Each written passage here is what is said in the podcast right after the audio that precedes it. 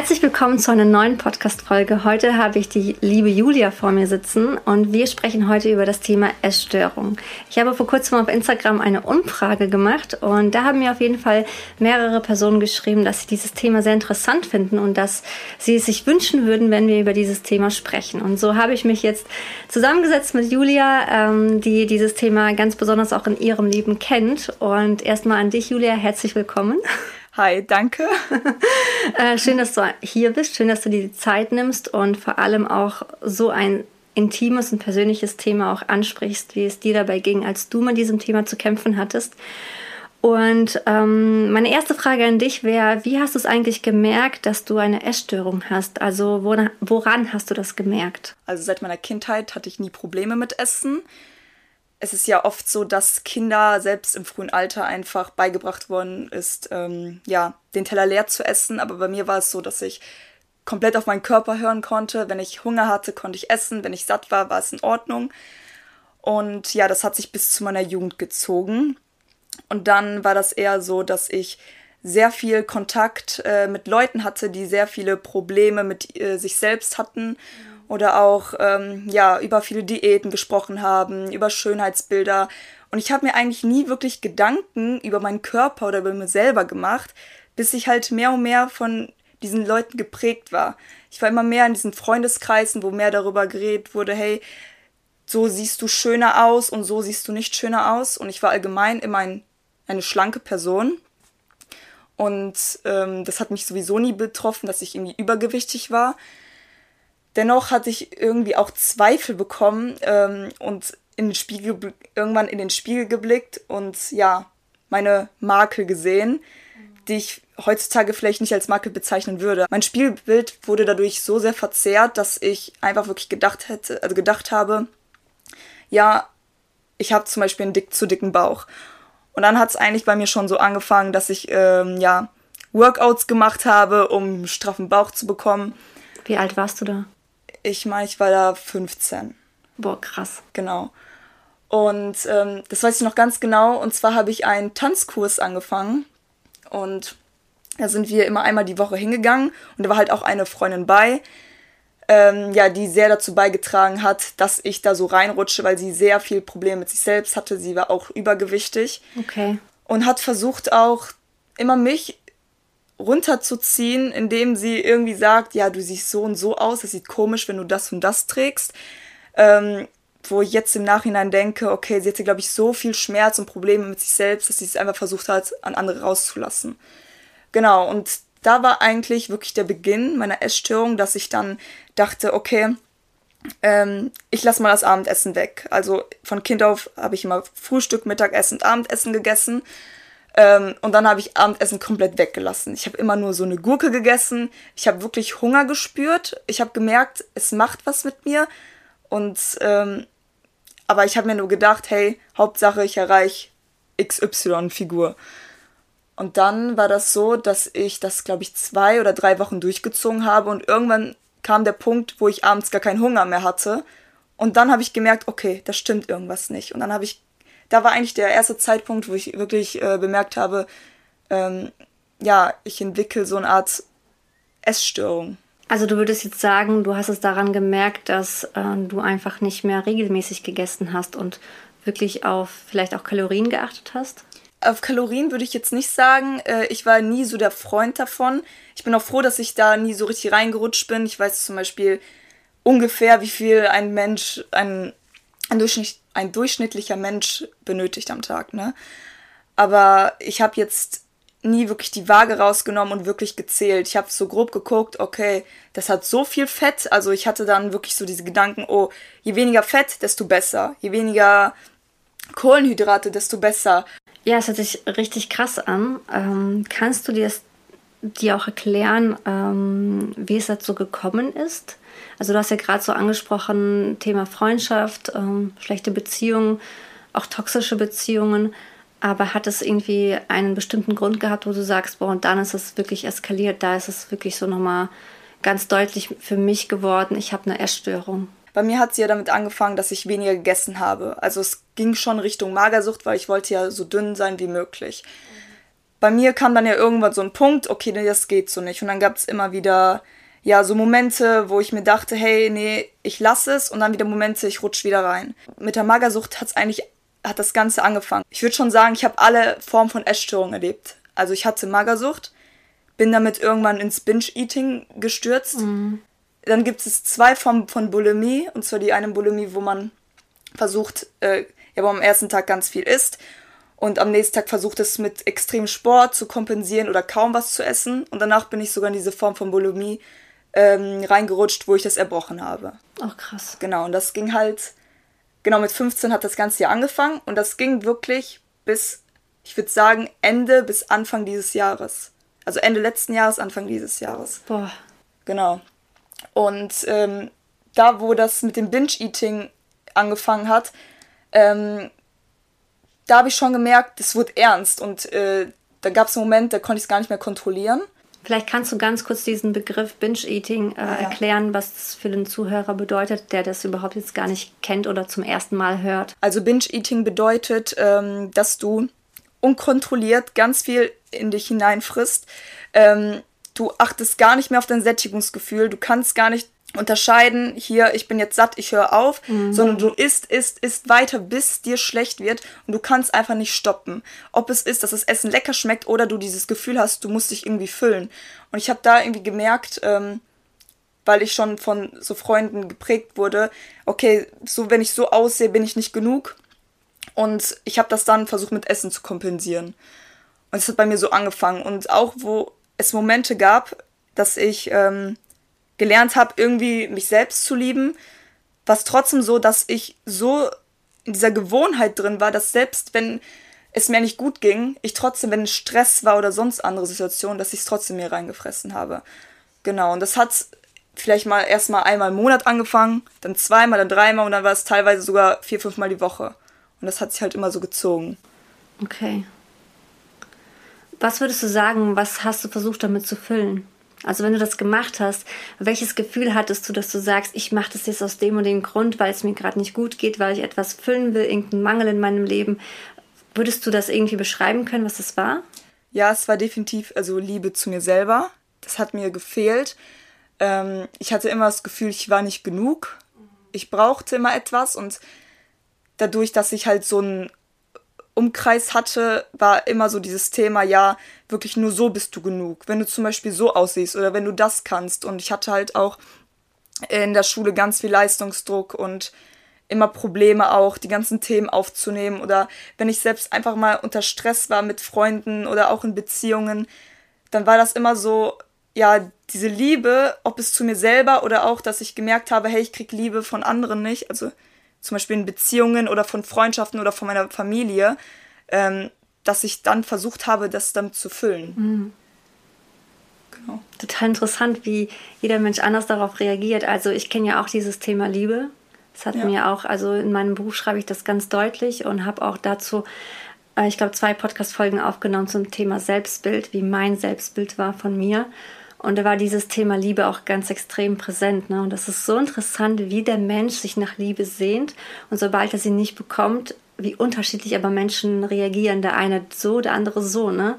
Genau. Ähm, ja, wann kam bei dir so der Wendepunkt? Das würde ich total gerne wissen. Ja. Ähm, also erstmal das Binge-Eating, das ging ja auch länger für ein paar Jahre. Ähm, ich würde sagen, die Bulimie, die hat auch so ein Jahr gedauert. Und es war sehr schwer, da rauszukommen. Ähm, aber tatsächlich, äh, seit ich im Glauben bin, habe ich mich mehr damit beschäftigt, warum das eigentlich bei mir ist. Ich habe zwar die Ursache herausgefunden, okay, mir fehlt die Liebe zu mir selber, aber äh, mir fiel es trotzdem am Anfang schwer, da trotzdem Gleichgewicht zu finden. Und dann habe ich vor allem jetzt noch vor kurzem darüber reflektiert und mir ist eins richtig bewusst geworden. Und zwar ähm, habe ich mich nämlich Anfang dieses Jahres sehr speziell mit dem Thema Feind, also Teufel, bei uns beschäftigt. Und äh, ich habe einen Satz aufgeschrieben, den würde ich jetzt mal eben gerne vorlesen aus meinem Tagebuch. Was mir auch bewusst geworden ist, wie der Teufel in Bezug bei meiner Bulimie gewirkt hat. Ich habe mich nicht selbst geliebt, habe es versucht mit Essen zu kompensieren, habe mich schlecht gefühlt und Angst gehabt, dass ich dick werde und, und es anschließend erbrochen und mich dafür geschämt und verurteilt. Ein Teufelskreis, der ein Jahr lang ging. Jesus hat diesen Kreis durchbrochen. Ich bin so dankbar dafür, ohne Therapie, denn er allein ist die Heilung. Genau, und ähm, ja, das, was mich auch so einfach bewegt hat, es war wirklich allein er, der das gemacht hat, denn es gab auch Momente in meinem Leben, wo ich versucht habe, zur Therapie zu gehen. Ich wollte mich anmelden, ähm, dann war ich auch in so einem Gespräch mit einer Dame, die mir auch bestimmte Fragen dazu gestellt hat. Und ich bin danach trotzdem nie dahin gegangen, weil irgendwie hatte ich schon im Kopf, es wird mir sowieso nicht helfen. Ich war wirklich in so einem, wie so einem Gefängnis und habe mir nur gedacht, ich komme da nie wieder raus. Ähm, genau, und wirklich letztes Jahr habe ich mich mit dem Glauben beschäftigt. Ich habe ja auch viel dafür gebetet ähm, und auch mit einer gewissen Freundin darüber gesprochen, aber dennoch war es halt nie so, das Thema konnte irgendwie nie abgeschlossen werden. Zwar wurde es weniger, aber es war nie Grund, also wirklich zu Ende. Ja, und dann, ähm, wo ich mich wirklich damit beschäftigt habe, mit dem Feind und verstanden habe, wie er versucht, wirklich in meinen Gedanken, ähm, ja, mein Selbstbild zu manipulieren, würde ich sagen, ähm, habe ich verstanden, dass er nicht, also dass er nicht das ist, was woran ich glauben muss, sondern allein Jesus und der hat einfach wirklich diesen Kreis durchbrochen und seitdem habe ich nicht einmal so den Gedanke oder diese Probleme daran oder ich würde sagen, ich habe wirklich wieder ein gesundes Verhältnis zu Essen. Ich kann wirklich auf meinen Körper hören, Essen halt auch genießen, ohne mich halt dabei schlecht zu fühlen. Krass, also würdest du wirklich sagen, durch Jesus Christus hast du das geschafft, wirklich aus diesem Teufelskreis rauszukommen, ne? Ja, auf jeden Fall. Ja, ich denke dann so an diese Bibelstelle, dass ähm, wir kämpfen nicht gegen Fleisch und Blut, ne? Oder ich glaube, das ist dir wirklich dann in diesem Augenblick auch bewusst geworden, ne? Ja. Ich finde das so heftig, wie der Feind vor allem an unsere Identität ran will und das bisschen, was eigentlich da ist, komplett zerstören möchte, so diesen Wert und man sich von dem definiert, was man vielleicht erlebt oder sieht. Aber Gott sagt ja was ganz anderes über uns, ne? Genau. Und das finde ich richtig, richtig schön. Mich würde es total interessieren, ähm, jetzt wo du da raus bist, würdest du einen Rat für jemanden haben, der das jetzt gerade hört und vielleicht wirklich da drin steckt oder das Gefühl hat, hey, vielleicht habe ich wirklich eine Erstörung, egal auf welche Art und Weise. Was wäre dein Rat für diese Person? Erstmal, du bist nicht allein. Es gibt sehr viele Menschen, auch Freunde von mir, die haben, die äh, haben da wirklich tief drin gesteckt und dachten, die kommen da auf keinen Fall raus.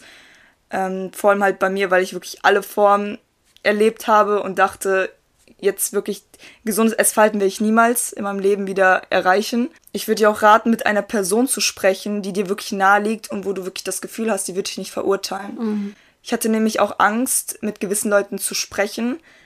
Vor allem halt auch mit Leuten, die das selber nicht haben, weil die es nochmal anders sehen. Dann kommen halt wirklich so Sprüche wie, ja, dann tu doch die Süßigkeiten weg oder dann isst doch nur äh, isst doch nur die Mahlzeit und geh doch aus der Küche. Das bringt alles nichts. Die ganzen Methoden bringen nichts. Red mit einer Person, die dich wirklich versteht, die vielleicht genau dasselbe Problem hat. Und beschäftige dich mit den Sachen, die dich wirklich füllen, die dich glücklich machen, wie zum Beispiel bei mir Bibel lesen, mit Leuten mich umgeben, die mir gut tun, die mich ähm, ja aufbauen und nicht mich einfach runterziehen und sich selber nur an ihren Äußeren definieren. Mhm. Okay, also würdest du sagen, erstmal ein Tipp, ähm, vertrau dich jemand an. Ja. Na, ist es eigentlich egal, ob derjenige das hat oder nicht. Vielleicht ist es ja auf einer Seite auch ganz gut, wenn das derjenige nicht hat, dass man dann sagen kann, okay, er sieht das vielleicht aus einer anderen Perspektive, ne? Aber du sagtest, beschäftige dich mit guten Dingen, mit Dingen, die dich wirklich glücklich machen. Und bei dir war es wirklich das Bibellesen. Hat es dich da wirklich so weit, äh, also weit gebracht, dass du sagst, es hat dir wirklich geholfen? Ja, auf jeden Fall. Es war halt wirklich so, als würde Gott persönlich zu mir sprechen. Ähm, ob es darum geht, dass ich wirklich meine Schönheit selber erkannt habe, als auch ähm, wie sehr der Feind eigentlich in unsere Gedanken eindringen kann, ohne dass wir es sogar selber merken. Ne? Es muss ja einfach nur ein negativer Gedanke sein oder dass du, sag ich mal, morgens aufstehst, zum Spiel gehst und vielleicht sagst, okay, nee, boah, heute irgendwie sehe ich nicht so gut aus und das damit fängt schon an. Man denkt es geht so um eine Kleinigkeit und ich finde, das kann sich über den ganzen Tag ziehen. Das hat hier bei mir angefangen. Es fängt nur eine, du, es muss nur ein Gedanke sein Und das hat bei mir schon diese Essstörung ausgelöst, dass ich wirklich dahin komme. Und ähm, es war wirklich so, dass ich, sobald ich mich mit Gott beschäftigt habe, war das so, als hätte ich den Feind beiseite geschoben, dass er wirklich keine Macht an mir hatte. Und ähm, ich wirklich versucht habe, nur ähm, Worte Gottes zu hören. Mhm.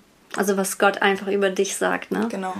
Boah, ich finde das auch so wichtig, weil ich glaube wirklich jeder von uns hat irgendwie so Dinge erlebt oder Prägungen gehabt in seinem Leben, sei es vielleicht irgendwie keine tolle Kindheit oder auch im Jugendalter mit falschen Leuten unterwegs oder in der Schule Schwierigkeiten gehabt, vielleicht ein Außenseiter gewesen. Ne? Und diese Dinge prägen uns ja total. Ne? Das macht ja was mit uns. Und da finde ich das richtig stark. Ähm, also einfach so diese Erfahrung gemacht zu haben, wie krass es ist, von Gott verändert zu werden, dass er deinen Blick verändert, das Schöne dir zeigt in deinem Leben, aber auch deinen Wert dir wiedergibt, das, was du wirklich verloren hast über Jahre. Ne? Ich meine, als Kind haben wir das gar nicht. Wir fühlen, du stehst doch niemals halt vom Spiegel und sagst, boah, bin ich heute dick oder bin ich heute hässlich oder wie sehen meine Haare denn bitte aus? Ne? Also es kommt ja mit den Jahren einfach. Ne? Ja, genau. Als Kind lebst du einfach. Ne? Genau, du genießt es und ich glaube, wenn Gott sagt, so werdet wie die Kinder, hat er auch das damit gemeint. Mit einem Blick auf das Schöne und nicht mit den ganzen vielen Sorgen, die wir zwischendurch mal so haben, ne? Oder auch immer wieder. Ja. Oder auch nur. Ja, wirklich. Und das ist, das ist ja wirklich ein Leben voller Sorgen und alles andere als Freiheit, wenn man wirklich da drin steckt und nicht rauskommt. Ja. Richtig. Ich finde es richtig cool. Danke dir auf jeden Fall für dein Zeugnis. Ja, man merkt auf jeden Fall schon, dass es dir noch so nahe geht, dass es schon ein sehr persönliches Thema ist. Aber ich glaube, das ist wirklich gut gewesen, dass du das angesprochen hast oder erzählt hast auch von deiner Seite. Aber ich glaube wirklich, dass das heute in unserer Gesellschaft gar nicht so, ähm, wie soll ich das sagen, so selten ist. Genau, es geht wirklich so schnell. Es fängt ja allein bei Social Media an. Ne? Du kommst ganz schnell in den Vergleich und denkst dir so, okay, so sieht die Person aus, die hat so viele Likes und Kommentare, aber ich sehe so nicht aus. Und dann fängt es ja schon an, okay, wie mache ich das, dass ich so aussehe, ne? Und dann siehst du nur noch deinen Mangel in deinem Leben, ne? Genau. Und nur noch das. Und ich denke, dieses, dieses Bild vom Mangel, wenn wir nur darauf schauen, dann ist das alles andere als das, was Gott will. Genau. Ja, voll cool. Danke dir, liebe Julia. Danke das dir auch.